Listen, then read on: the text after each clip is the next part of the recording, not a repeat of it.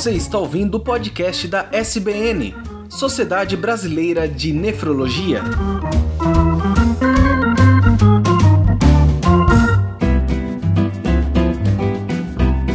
Pessoal, estamos em mais um podcast da Sociedade Brasileira de Nefrologia, falando sobre pressão alta que é um grande inimigo da saúde pública. E já antecipadamente, quero dizer que vocês podem contar sempre com nós, neurologistas, para o combate, para o controle da pressão alta. Hoje a gente vai contar com convidados muito especiais e eu vou chamá-los agora. A primeira convidada é a doutora Cibele Isaac, que é professora titular do Departamento de Clínica da PUC São Paulo. O doutor Rodrigo, que é coordenador do Serviço de Hipertensão do PROCAP da Universidade de Pernambuco. Doutor Fernando de Almeida, professor titular do Departamento de Clínica da PUC São Paulo. E doutor Sebastião Ferreira, ex-professor titular do Departamento de Clínica Médica da Universidade Federal de Uberlândia. Lembrando que eu sou o Ciro sou médico nefrologista e vice-presidente do Centro-Oeste da Sociedade Brasileira de Nefrologia e hoje eu vou conduzir este podcast juntamente com vocês. Por fim, antecipadamente agradeço imensamente ao Laboratório Libs, que está patrocinando e apoiando esse podcast.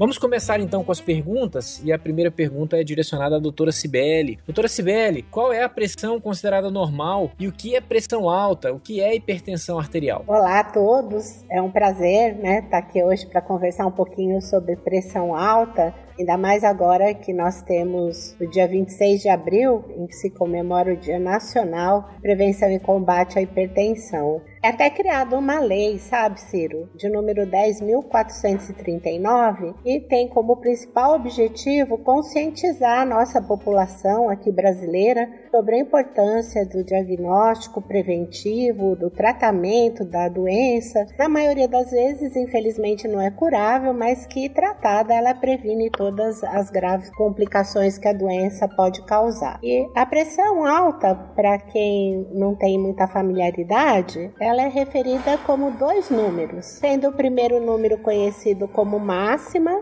ou sistólica corresponde à pressão do sangue nos vasos arteriais quando ocorre a contração do coração. E o segundo, a pressão do movimento de diástole, que é a mínima, né? Que é quando o coração relaxa. Seu valor considerado ótimo é 12 por 8. Ela é considerada alta acima de 14 por 9. Claro que eu estou falando de pessoas adultas, né? Que criança são outros valores. Lembrando que criança também pode ter pressão alta, principalmente agora com essa epidemia de obesidade. É um tema super importante porque a pressão alta acomete 30% da população adulta, né? Então é muito importante que as pessoas meçam a sua pressão, né? Aproveitar esse dia para chamar atenção mesmo, para ir na UBS ou procurar o seu médico de confiança e medir corretamente a pressão arterial. Bacana. Muito obrigado, doutora Cibele, definindo então o que é pressão considerada normal e o que é pressão alta. Te para mais uma pergunta e vou contar agora com a contribuição do doutor Rodrigo. Doutor Rodrigo, como que é feito o diagnóstico de pressão alta? Basta medir a pressão no consultório ou há outros procedimentos, outros métodos, ferramentas que podem ser utilizados? Explica pra gente. É, boa noite a todos, boa noite, Ciro demais colegas. Bem, a pressão alta é uma doença extremamente prevalente, como a doutora Sibeli falou, e uma, uma, uma doença de fácil diagnóstico. Porque para chegar ao diagnóstico da, da, hipertensão, da pressão alta, você precisa apenas da medida da pressão através do, do esfigmomanômetro, certo? Essa medida ela tem que ser feita para o diagnóstico em pelo menos dois momentos diferentes, se chegar ao diagnóstico. É, lembrando que essa medida deve ser feita é, no consultório médico por um, por um profissional treinado e capacitado, né? Não necessariamente um médico, pode ser um, um enfermeiro, técnico de enfermagem, desde que esse profissional de saúde esteja habilitado e treinado para realizar a medida da pressão da forma correta. Porque se a medida não for feita da forma correta, existe um grande erro de, é, de diagnóstico e esse erro de diagnóstico pode implicar tanto, é, trazer muitas repercussões, porque desde o tratamento, a prevenção tudo é baseado nesses valores que são tomados e realizados naquele momento é, da medida da pressão. E quais são as indicações, doutor Rodrigo, é, para fazer esses exames de medida da pressão arterial fora do consultório? Então, a medida, do, a medida ela deve ser feita é, preferencialmente no consultório, mas em algumas situações específicas é, é, necessário que a medida seja complementada com um método que chamamos de é, medida é, ambulatorial da pressão. Ela, ela, é dividida em duas formas, né? tem dois métodos, duas técnicas que é utilizada. A primeira é chamada motorização residencial da pressão arterial e a outra é a, é a motorização ambulatorial da pressão arterial, onde o, o paciente leva o aparelho para casa e, essa, e, e, são tomadas medidas de pressão no paciente fora do ambiente do consultório, fora do ambiente do hospital. A indicação principal dessas medidas, primeiro, na, em pacientes que têm um nível de pressão limítrofe ali, então aquele paciente, tanto o paciente que a gente chama de pré-hipertenso, quanto o paciente com uma hipertensão leve, fase inicial, onde a suspeita que esse paciente possa ter duas apresentações características da, da pressão que vai ser dita mais para frente, né? Que é a hipertensão do avental branco e a hipertensão mascarada. Outra indicação precisa desse método é na mapa, né, na realização da mapa, é para avaliar a pressão arterial durante o sono, porque a não queda da pressão durante o sono é um marcador de, de relevância para o pro profissional para ele saber é, algumas medidas que devem ser tomadas. Perfeito. Posso fazer uma consideração sobre a medida da pressão? Eu acho que é super importante é que as pessoas podem e devem ter os seus aparelhos de pressão. Tem esse nome feio, né? Esfigmomanômetro,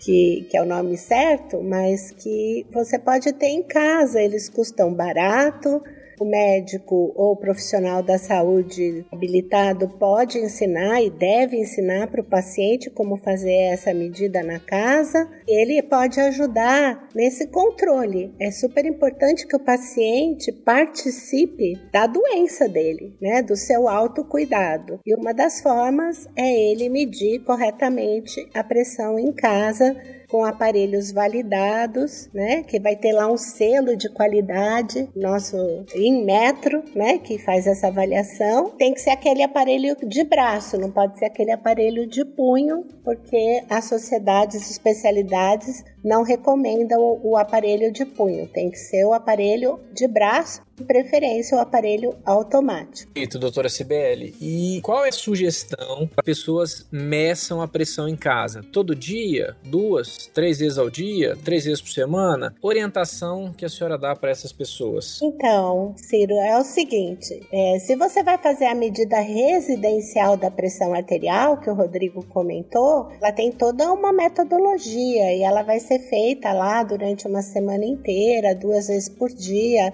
uma vez de manhã, outra vez é, no final da tarde, com uma série de recomendações, né? Não ter bebido bebida alcoólica, não ter praticado atividade física, não ter se alimentado, não estar tá com a bexiga cheia. Então, tem uma série de recomendações que a gente dá certinho para o paciente, né? E ele vai fazer essa medida duas vezes por dia, preferencialmente durante o período de uma semana. Mas isso já é uma técnica bem determinada, né? Aí ele pode fazer fazer a automedida da pressão arterial, que a gente abrevia AMPA, né? Automedida da pressão arterial. E ela é feita assim quando o paciente quiser. Né? Não tem tanta técnica assim. E ela traz menos informações. Né? Então, para ter uma informação bem bacana, vamos dizer que eu vá no meu médico para levar os meus controles da pressão, é bem legal que o paciente, é, na semana que antecede, faça essa medida duas vezes por dia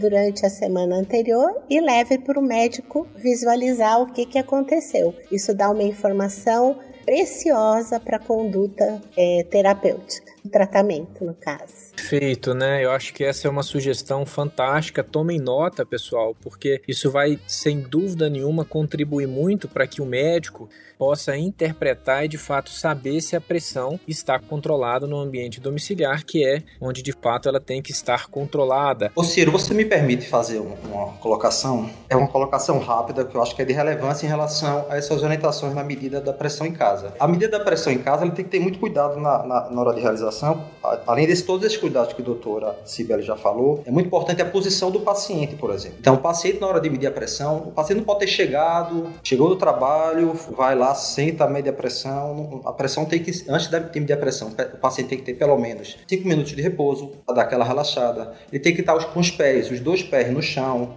essa perna não pode estar cruzada. O paciente tem que estar encostado na cadeira, né? Além disso, o, o braço tem que estar apoiado em, em alguma superfície que, que mantenha ele ao, no nível do, do, do, coração, na altura do coração. O paciente, de preferência, o manguito deve ser colocado com o braço desnudo para evitar que haja agarroteamento da artéria e com isso traga falsos resultados. Eu digo que isso é importante, essas informações, porque o simples fato do paciente cruzar a perna, ou então não encostar, ou então o braço não está na posição correta, isso pode dar falsos valores de pressão arterial e isso pode interferir no, no tratamento do paciente, né? Tanto do diagnóstico quanto do tratamento, né? Isso pode interferir na dose da medicação, é, para mais ou para menos, e isso pode trazer repercussões negativas para o paciente a longo prazo. Perfeito, doutor Rodrigo. Muito obrigado pela, pela explicação.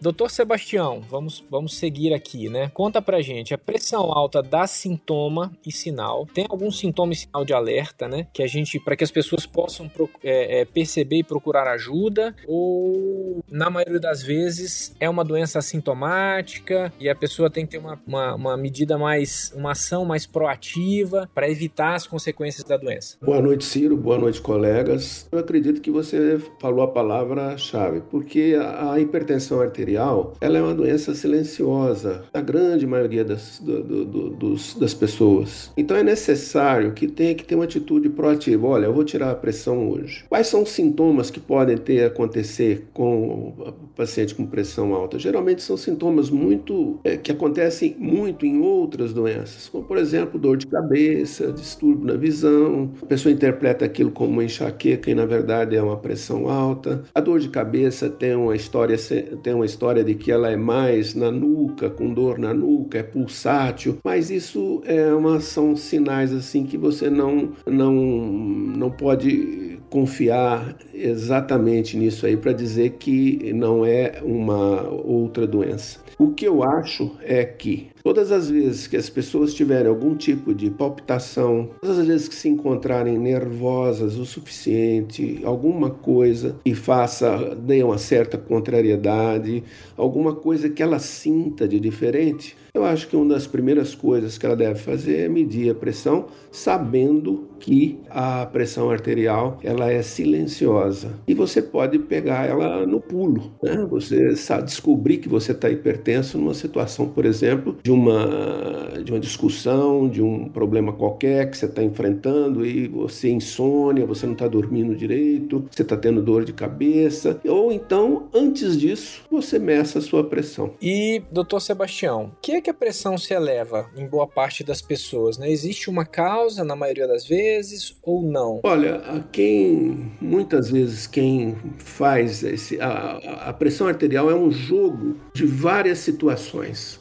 São várias situações e vários sistemas hormonais, várias situações que entram e em conjunto é, causam esse aumento de pressão. Por exemplo, a descarga adrenérgica, o aumento da atividade adrenérgica, o aumento da atividade simpática do paciente, é, a, a ingestão muito acentuada de sal, é, você pode ter um, um drogas, uso de, de, de medicação é, ilícita. Você tem uma série de, de, de, de, causas que fazem com que você aumente a pressão arterial. E, doutor Fernando, quais são os principais fatores de risco para o desenvolvimento da hipertensão arterial? Explica para gente. Boa noite, Ciro. Boa noite, colegas. Boa noite, o público está nos ouvindo. É, muito, muito obrigado pelo convite participar dessa, dessa conversa. Existem é, vários fatores de risco para que a gente, para que a pressão aumente. É importante a gente conhecer isso para ficar atento e aquelas pessoas que têm mais risco medirem a pressão e conseguir identificar que a pressão está se elevando, que como o Sebastião falou na maioria das vezes, ela não dá sintomas específicos, né? Então, é, a coisa principal parece ser um os determinantes familiares, genéticos. Então, se os seus pais têm pressão alta, você tem outras pessoas de, de familiares diretos, irmãos, tios que têm que tem pressão alta, fique atento, que essa família tem uma predisposição para ter pressão elevada. É, existem outras coisas que favorecem também o, o, aumento da pressão, então a pressão se eleva ao longo da, da vida, com os anos, então é natural que ela vá subindo um pouco mesmo é, durante a vida da gente. E, e, então, criança dificilmente tem pressão alta, exceto aqueles com obesidade, mas é, é importante, então, à medida que a gente vai ficando mais, mais velho e medindo a pressão com mais frequência, principalmente aqueles que têm os, os antecedentes da família. Né? Outras coisas que importam: os homens têm mais pressão alta do que as mulheres, principalmente no período que as mulheres é, é, têm idade fértil, né, que menstruam regularmente. Depois que elas param de menstruar, que é menopausa, a, as mulheres até, têm até mais hipertensão que os homens. Outro fator de risco é a raça. Os indivíduos uh, com ancestralidade negra têm mais risco de ter pressão alta e pressões mais graves. Então, essas coisas são, são a gente chama de fatores que é, você não consegue interferir, porque você não consegue mudar seus pais, sua raça, sua, né, o, o, sua idade, etc. Mas há outros fatores, por isso são muito importantes, é, Ciro e ouvintes, é que os que você pode prevenir. Então, comer excesso de sal, obesidade, então, excesso de peso, falta de atividade física e às vezes até em, em casos é, mais específicos, na população geral, fumo também é, aumenta o risco de, de, de ter pressão alta. Então, esses fatores que a gente é capaz de modificar passam a ser muito importantes, né, no sentido de evitar que a pressão se eleve. Perfeito. É, o senhor comentou um aspecto que a, a, a, hipertensão arterial, né, a pressão alta, é mais comum com o passar dos anos, né, com o envelhecimento, né? Você mesmo falou que crianças raramente têm hipertensão. Explica pra gente por quê. Então, o aumento da pressão ao longo do, dos anos, ele vem não só porque é um há um envelhecimento natural dos vasos sanguíneos, né? Porque a professora Sibeli falou, é, a pressão alta é um aumento da força de pulsão do sangue dentro das artérias. Então, isso, como os vasos vão ficando mais rígidos com a idade, tem uma tendência natural a aumentar essa pressão lá dentro. É como se a nossa mangueira fosse ficando mais dura, menos elástica, né? Mas também é comum, na, na, com o passar dos anos, que a gente vá aumentando de peso, que, que passe a diminuir a atividade física. Então, todas essas coisas vão contribuindo. E nas mulheres, particularmente, quando elas entram na menopausa, a falta do estrógeno, né? O estrógeno é um hormônio é, predominantemente feminino e que ele é, faz toda a regulação da, do ciclo menstrual, etc. E ele, na, no, na menopausa, ele deixa de ser produzido. Então, ele dá uma proteção muito importante para as mulheres no período fértil e que depois deixa de aparecer lá no futuro. Então, é, uma, é um conjunto de coisas. Mas eu acho que o, o Sebastião até poderia explicar melhor, porque ele é um estudioso da hipertensão no idoso, é, esses fatores aí que podem estar mais presentes na pessoa idosa. Eu acho que o Fernando falou corretamente aí. A questão e mais interessante é que tudo que favorece o aumento da, da população de pressão da população não idosa também acontece no paciente idoso. Mas o paciente idoso tem uma, uma, uma coisinha a mais, ou seja, ele começa a ter um enrijecimento dos vasos arteriais. O que, que é isso? Os vasos, as nossas artérias, perdem a sua capacidade elástica e, consequentemente, elas ficam mais rígidas. Essa rigidez faz com que a pressão dentro do vaso aumenta muito. Então, é importante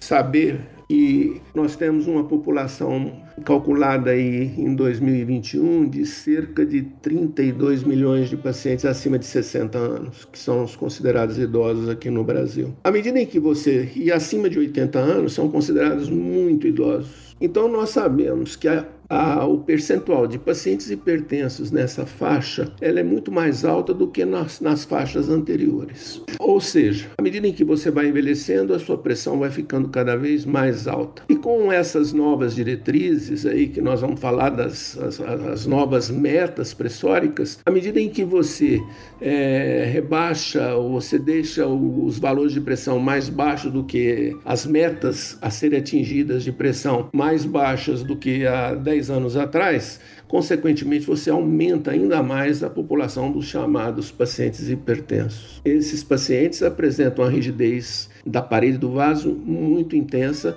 e que pode levar à hipertensão. E existe um perigo nessa história, em que você, ao medir a pressão arterial, você pode estar medindo a pressão dentro do vaso pode estar normal em algumas circunstâncias e a parede do vaso muito rígida. Consequentemente, é, você sofre é de rigidez arterial, não de pressão alta. E essas duas coisas costumam elevar os valores de pressão que você detecta no consultório, que você detecta em casa. Portanto, é importantíssimo que o médico examine, se você é idoso, que o médico examine você corretamente para saber se você tem uma pressão aumentada, realmente aumentada, ou se trata apenas de um aumento da rigidez desses vasos arteriais. Doutora Cibele, muito se fala sobre a relação entre pressão alta e a questão emocional das pessoas. Existe de fato essa relação? A senhora pode explicar para a gente um pouquinho? Aí tá aí um tema bem polêmico. É, essa coisa de dizer que eu tenho pressão alta só porque eu sou nervosa ou nervoso é, não é verdade. Né?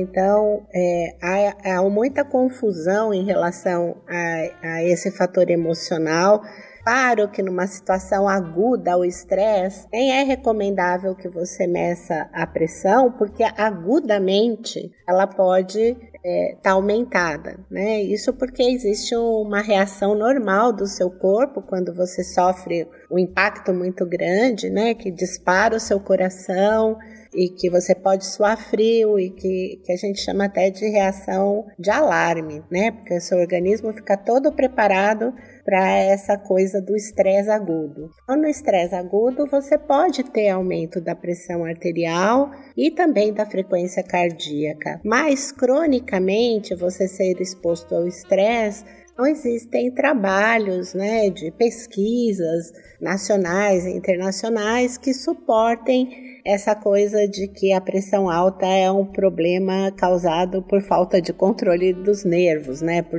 por ser uma coisa emocional. Então, a ciência sabe que a gente tem que é, evitar medir a pressão numa fase aguda de estresse, né? Por isso que quando o paciente chega num pronto-socorro, por exemplo, é, e está muito nervoso, muito estressado com aquela situação, principalmente aqui no Brasil, que os pronto-socorros são muito cheios e tem um barulho e tem toda uma condição que é adversa, o ideal é você colocar o paciente lá deitadinho, tranquilo, esperar um tempo, de preferência seria se ele pudesse ficar num lugar é, mais agradável de temperatura, com menos som e etc. Coisa que dificilmente a gente encontra é, na realidade, mas seria o ideal, justamente para você tirar esse fator agudo, né, de estresse. Existem vários trabalhos feitos com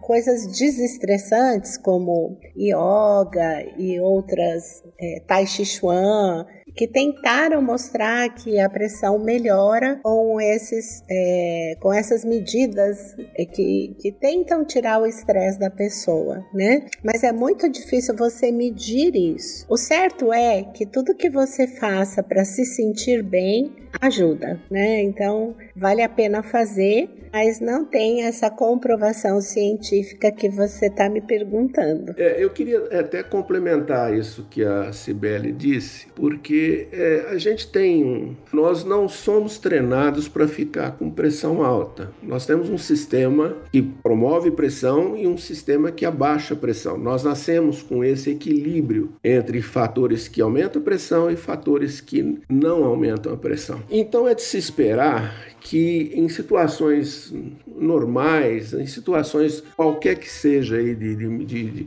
de alguma intercorrência, você mantenha um equilíbrio pressórico. O que nós vimos aqui, e é, é, é um ponto que eu tenho comigo, é que se você saiu do seu patamar de pressão, se você entrou ou ficou com pressão alta algum tempo, agudamente ou, ou não, você precisa ser olhado, você precisa ser monitorizado ao longo do tempo, porque você foi feito para não subir a pressão. Em caso de situação de estresse, você está aumentando a sua pressão, vai voltar ao normal mas você tem que ficar atento, porque você pode normalmente não estar com a, o seu equilíbrio muito bem estabelecido. Quer dizer, quando o paciente chega, por exemplo, no consultório e ele fica hipertenso, a, a chamada hipertensão do avental branco, e ele vai para casa e ele fica com a pressão normal, a pressão arterial normal, ele está enfrentando uma situação de estresse ali momentânea que aumentou a pressão e que a gente sabe que isso aí pode ser problemático. Então, a, a, minha sugestão é o seguinte: se em algum momento você está com pressão alta, ou seja por qualquer motivo,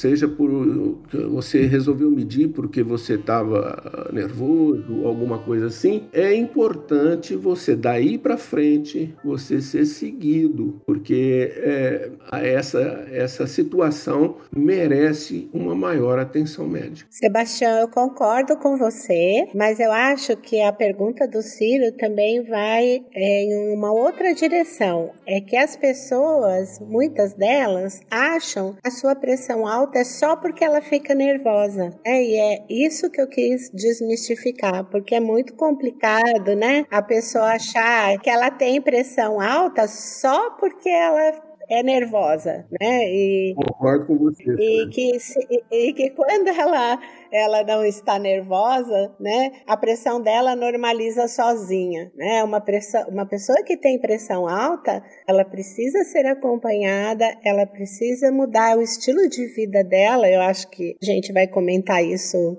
é, agora ou mais à frente, quais são as medidas né, que, que o paciente hipertenso deve tomar de, de mudar a sua vida para os seus hábitos, enfim, para que ele participe do seu autocuidado, mas também saber que é, a causa disso não é só porque ela é nervosa, né? E que claro. se ela ficar calma, a pressão dela vai continuar alta e ela precisa continuar se cuidando e muitas vezes tendo que tomar remédio. E algumas pessoas até têm uma pressão muito alta, que a gente chama de resistente ou refratária, que vai precisar aí de três, quatro até cinco medicamentos às vezes, são poucas pessoas, né? Mais ou menos uns 10% só entre os hipertensos que têm esse tipo de pressão muito alta, mas que vão precisar de uma série de, de medicamentos para poder controlar. A gente não tem que desmistificar isso, né? A pressão alta não é só um problema nervoso. Acho que é, é. essa a mensagem. Correto. E a mensagem também fica assim, né? Se você tem pressão alta em algum momento porque você estava nervosa e agora você está com pressão normal, você precisa ser seguida. Sim, né? sim, com certeza. Seguido, né? É exatamente o que você falou. Sebastião e Sibeli, uma coisa para acrescentar é que a o diagnóstico de hipertensão ele, deve ser, ele, não pode, ele não deve ser feito, na maioria das vezes, apenas com uma medida de pressão. Né? Então, o diagnóstico você precisa medir a pressão em situações diferentes, em dias diferentes de preferência, na maioria das situações.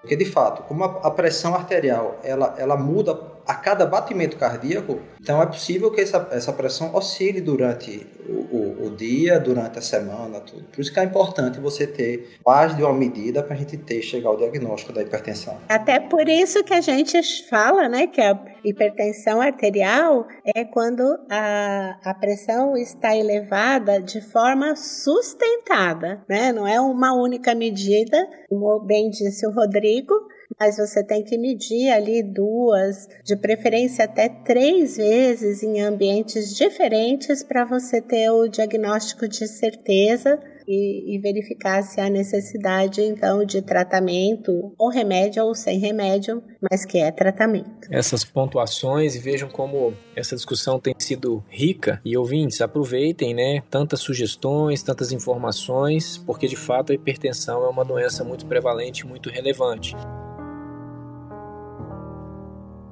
Mm-hmm.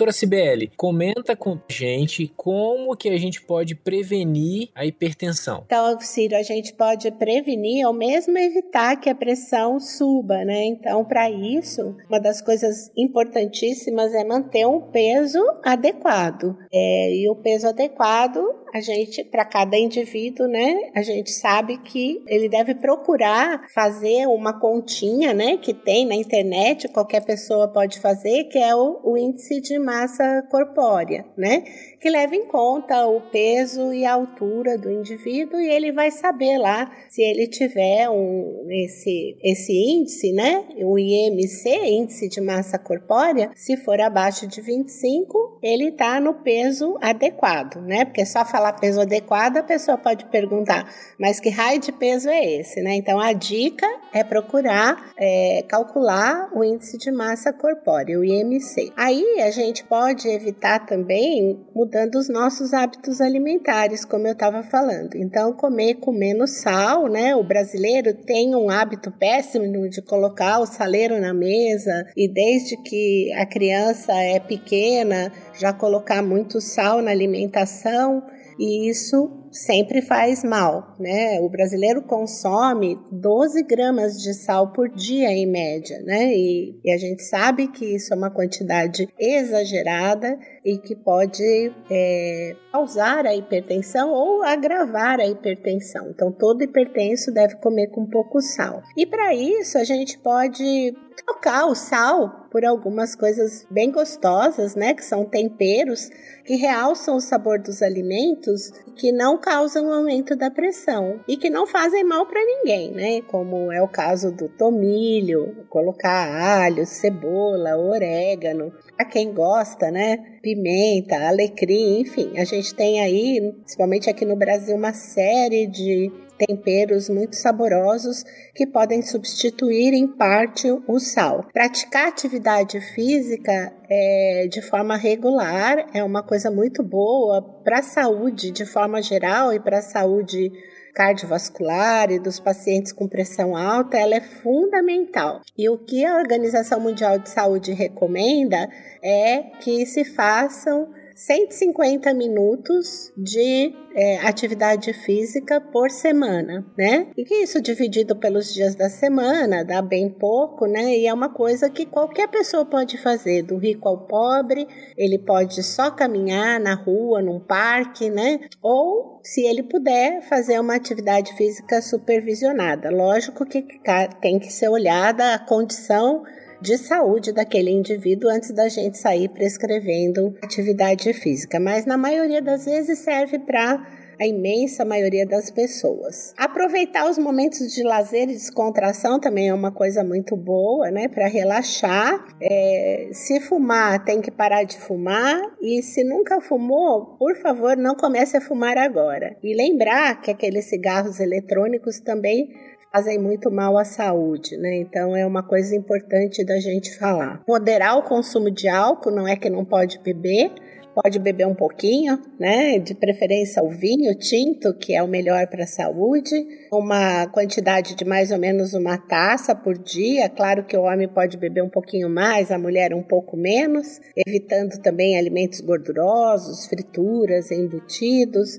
E tem algumas doenças que, junto com a pressão alta, são catastróficas. Então, se a gente puder controlar muito, muito bem o diabetes, por exemplo, que é uma, uma coisa que acompanha né, a hipertensão muitas vezes, outras doenças é, da parte endocrinológica, como os problemas de tiroide, também tem que ser bem controladinhos. E a gente também deve evitar aí os medicamentos que sobem a pressão. Né? A gente tem alguma, alguns medicamentos que são danados, que você encosta a barriga lá no balcão o farmacêutico te vende sem perguntar se você tem pressão alta, né? Então, os anti-inflamatórios que os nefrologistas como nós odeiam, os corticoides, o anticoncepcional oral, que a maioria das mulheres em idade fértil hoje em dia tomam, e até aquele remedinho de pôr no nariz, né, que é o vasoconstritor nasal, que pode também fazer subir a pressão. Então, tem várias coisas que a gente pode fazer, né?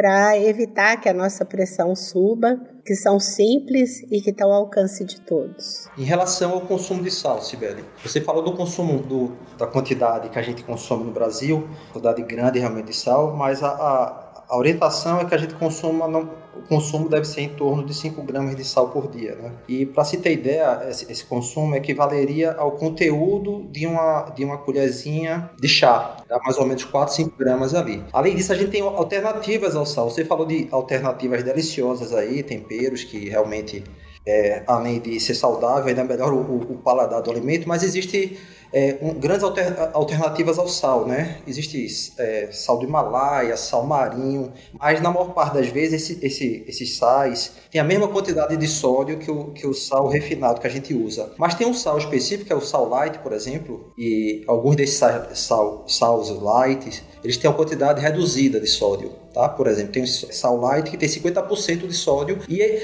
em contrapartida tem um aumento de potássio nele também, que também é uma coisa bacana para controlar a pressão. Você diminui sódio, aumentar potássio, ele ajuda ao controle da pressão. Lembrando que pacientes que têm doença renal crônica devem tomar cuidado com esse tipo de sal. Perfeito, Rodrigo, é isso aí. Rodrigo, é, continuando com você, são as consequências da pressão alta não controlada para o nosso organismo? Ciro, a, a, pressão alta ele tem um efeito devastador para a gente se não controlar. A hipertensão é, ainda é a principal causa de desfecho de evento cardiovascular, isso é, de infarto, de AVC, de doença renal crônica e de morte prematura do mundo. Então, o, o, e muito disso está relacionado ao fato, como o doutor Sebastião comentou aí, por ser uma doença silenciosa, muitas das vezes o paciente não sabe que tem um diagnóstico.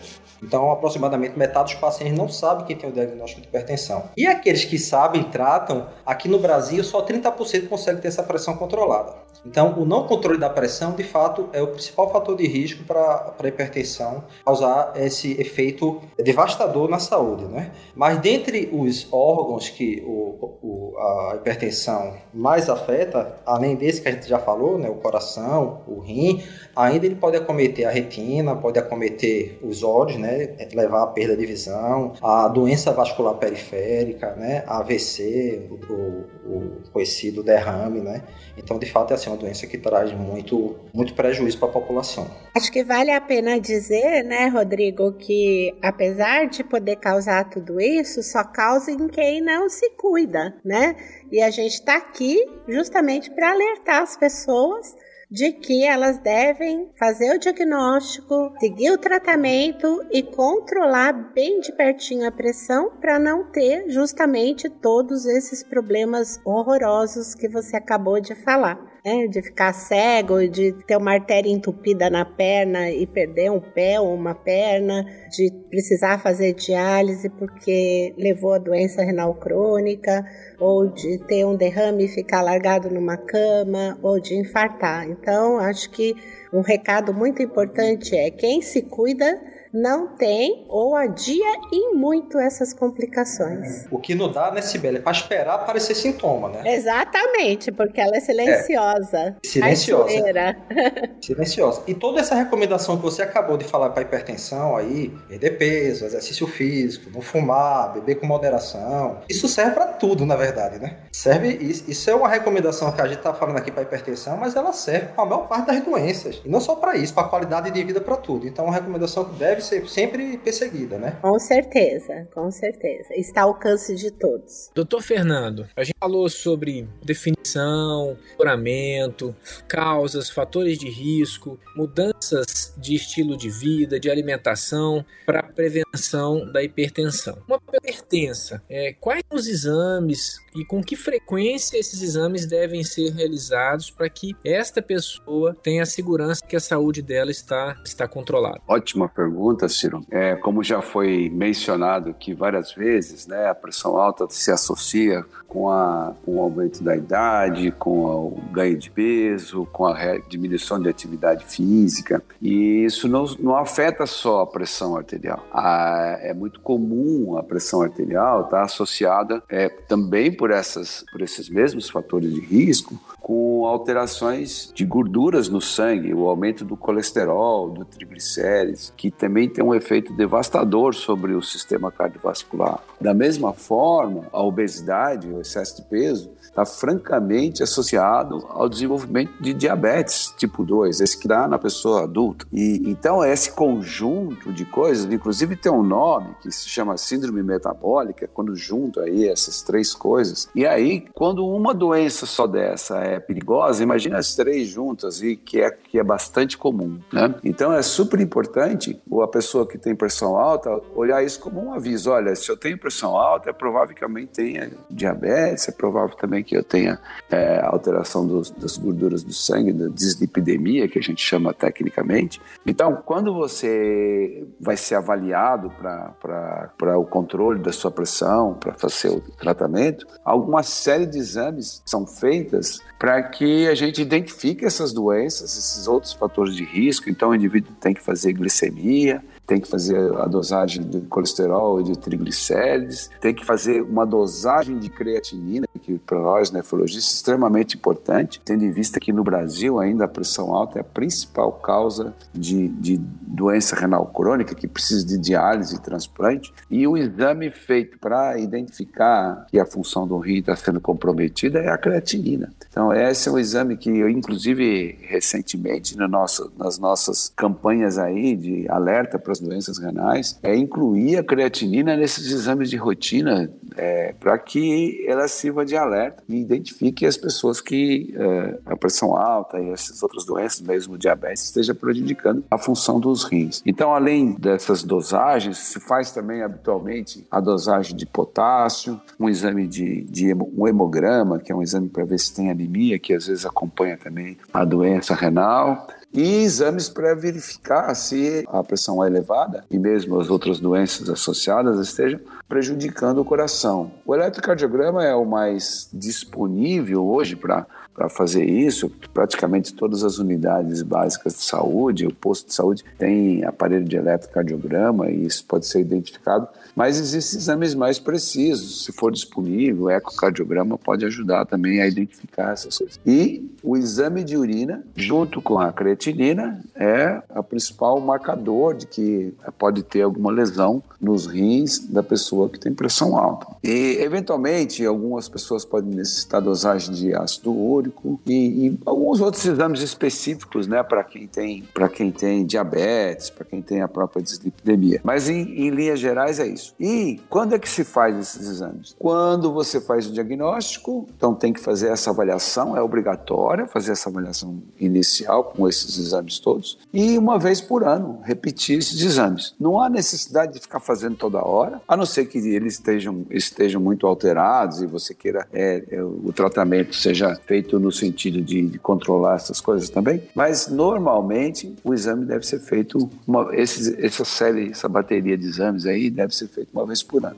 E com isso, você identifica esses fatores associados e pode intervir para evitar que, que, que essas, essa combinação de doenças aí venha a ser desencadeante do, do infarto, do, do derrame, da, da, insuficiência renal crônica, da doença renal crônica que precisa de diálise, dessas lesões todas que a gente está falando aqui. Perfeito. Doutor Sebastião, considerando que a pressão alta é mais comum com o passar dos anos, né, toda essa propedêutica, esse conjunto de exames que o Dr. Fernando acabou de comentar, a gente deve recomendar para pessoas a partir de que idade? Olha, a, a, as recomendações do Fernando são aplicáveis também nos pacientes idosos. Não existe, não estou lembrado aqui agora, de nenhum exame específico, além desses que o Fernando disse, para o paciente idoso. O que a gente tem que ter cuidado é com os resultados que possam vir desses exames. Como, por exemplo, a, o Fernando tocou na creatinina,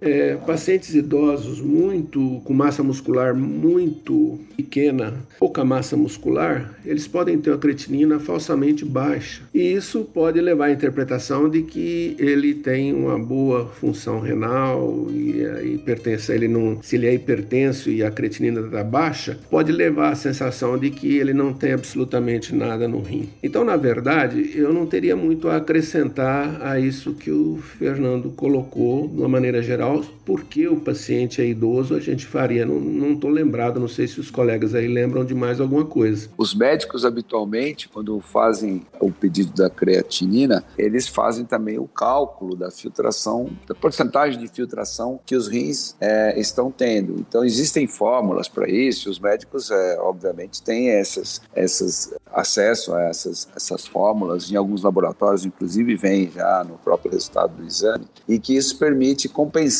essa, essa questão aí da idade né, do, do paciente. É, então, quando a gente fala em valor de creatinina, é o valor de creatinina é ajustado para a função do rim, né, quando tem é, principalmente nas pessoas com mais idade que, que perdem massa muscular. Né? Correto, Fernando. É obrigado, obrigado. Nada. E ultimamente, Ciro, o que a gente tem visto também é uma propedêutica, mas ela ainda não está implantada como rotina, e é a detecção dessa rigidez vascular, o quanto de rigidez vascular o paciente idoso apresenta. Mas isso são, ainda está numa fase assim que não está muito disseminada, mas eu acredito que com o passar, com o futuro, é, não tão distante, nós vamos ter esses exames incorporados à rotina. Não agora, porque são, um aparelho é, é muito caro, essas coisas todas. Mas a rigidez é, vascular central, a rigidez dos grandes vasos que a gente tem no peito, ela é um fator de risco importantíssimo cardiovascular. É um fator de risco que, se você.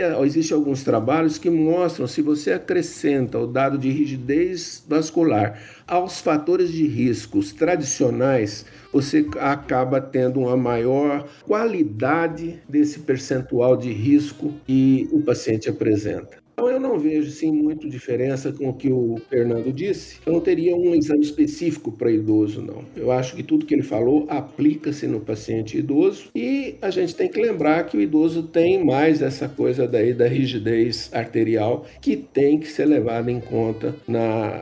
Aliás, do ponto de vista semiológico, isso sempre foi levado em conta, né? A, a rigidez dos vasos, que os médicos olhavam o pulso, via a famosa artéria endurecida no pulso. Essa coisa toda é, vem de longo tempo. Agora, mais recente é que arrumaram uma maquininha que você consegue medir essa rigidez de uma maneira mais exata. Perfeito, doutor Sebastião. Bom, pessoal, é, falamos então de diagnóstico, prevenção, como promover controle da hipertensão arterial, dos fatores de risco, das mudanças de comportamento, principalmente relacionadas à alimentação. Acho que agora a gente precisa falar um pouquinho sobre tratamento medicamentoso e alvos pressóricos, né? Porque a gente é hipertenso, a gente precisa saber aonde a gente tem que chegar em termos de controle pressórico. Doutor Fernando, fala um pouquinho sobre o tratamento, as opções de tratamento medicamentoso, né, os remédios para controlar a pressão, e depois comenta para a gente quais são os alvos, né, qual é a meta a ser buscada. Ok, então para reforçar, é, não adianta a gente só tomar remédio ou administrar remédio para controlar a pressão. É sempre muito importante,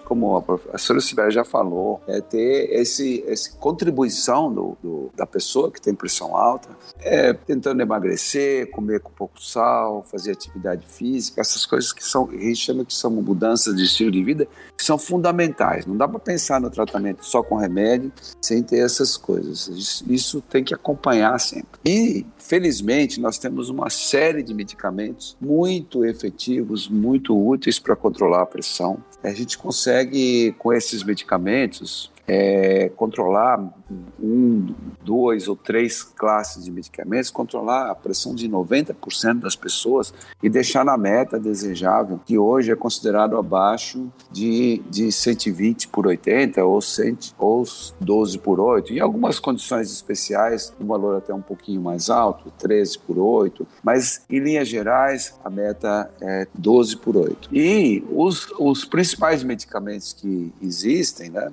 são os diuréticos, né, que usam, eles têm um efeito prolongado e isso ajuda muito. Os bloqueadores de um sistema que faz elevar a pressão, né, o sistema renina-angiotensina-aldosterona, e a principal classe desses medicamentos que a gente conhece muito são o, o losartan e todos os sartans, que, que hoje é uma das classes mais utilizadas, e um outro grupo de medicamentos que são bloqueadores de, da entrada de cálcio para célula que faz a contração da musculatura, então com isso ele reduz a pressão.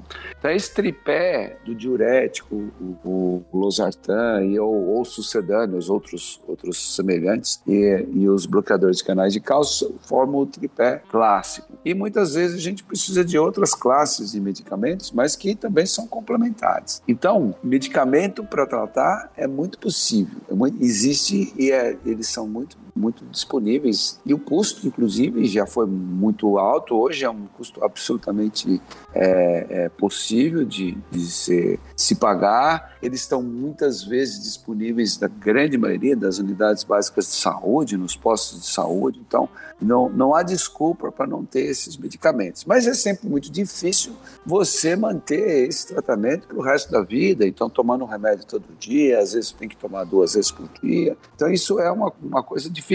E que o, o, o indivíduo hipertenso pode contribuir muito é nisso, tomando seus remédios regularmente é, é, e fazendo as suas medidas de pressão para chegar naquela meta desejável lá de 12 por 8, que é o que vai prevenir que todas essas complicações aí muito graves que nós falamos venham acontecer com vocês. Então, é, é, contar com a contribuição dos pacientes para o uso dos medicamentos e as medidas que ajudam a controlar a pressão, emagrecendo, é, comendo pouco sal, fazendo atividade física. Em linhas gerais, é isso que, que é muito efetivo e funciona mesmo, viu, Ciro?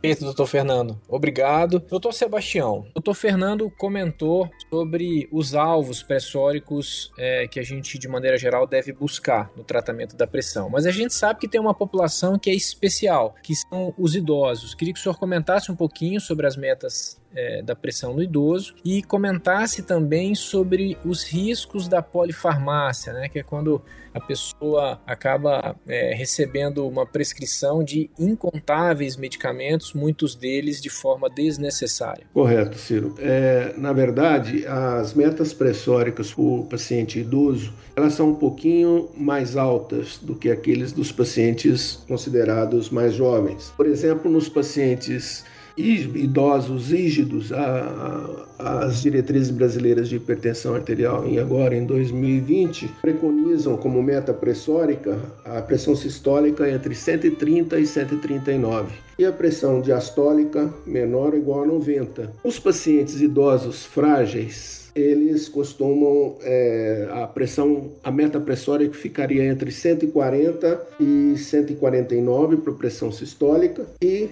a pressão diastólica um pouco maior ou igual, é, a, desculpe, ela seria entre 70 e 79. Isso vale tanto para os pacientes idosos rígidos como os pacientes idosos frágeis. O que chama atenção, na verdade, é que os pacientes idosos eles têm o que a gente chama de polifarmácia. Eles tomam bastante remédio, muitos remédios direcionados para as várias comorbidades que eles apresentam. Isso implica numa atenção muito especial por conta do médico, do cuidador, para que possa avaliar as interações, o que um remédio influencia no outro, para que você não tenha um agravamento da condição de fragilidade desse paciente. Perfeito, doutor Sebastião. Doutor Rodrigo, médico trata a pressão alta. Todo médico deveria tratar a hipertensão. O clínico geral, o médico da saúde da família, o nefrologista, o cardiologista, o endocrinologista, isso está na nossa formação. A doença, a hipertensão,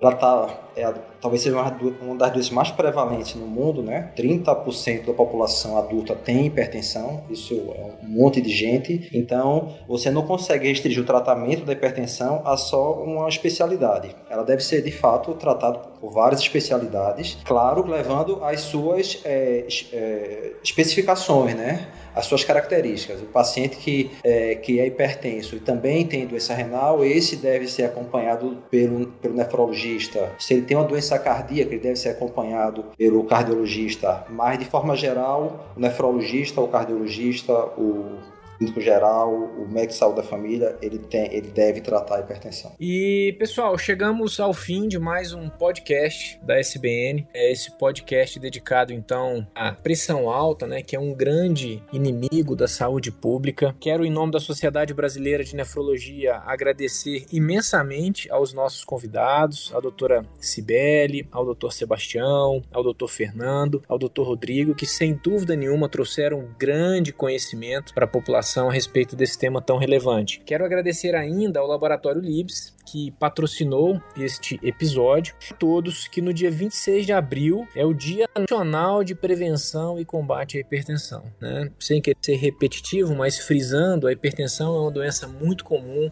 provoca problemas no coração, no cérebro, nos rins e, se não for adequadamente tratada, pode provocar consequências devastadoras nas vida, na vida das pessoas.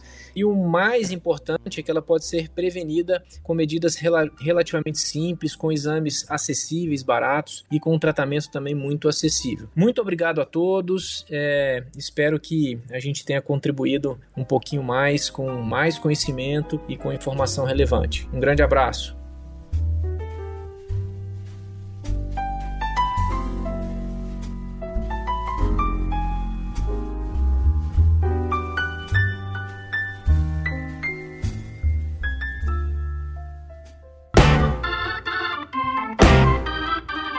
Você ouviu o podcast da SBN, Sociedade Brasileira de Nefrologia.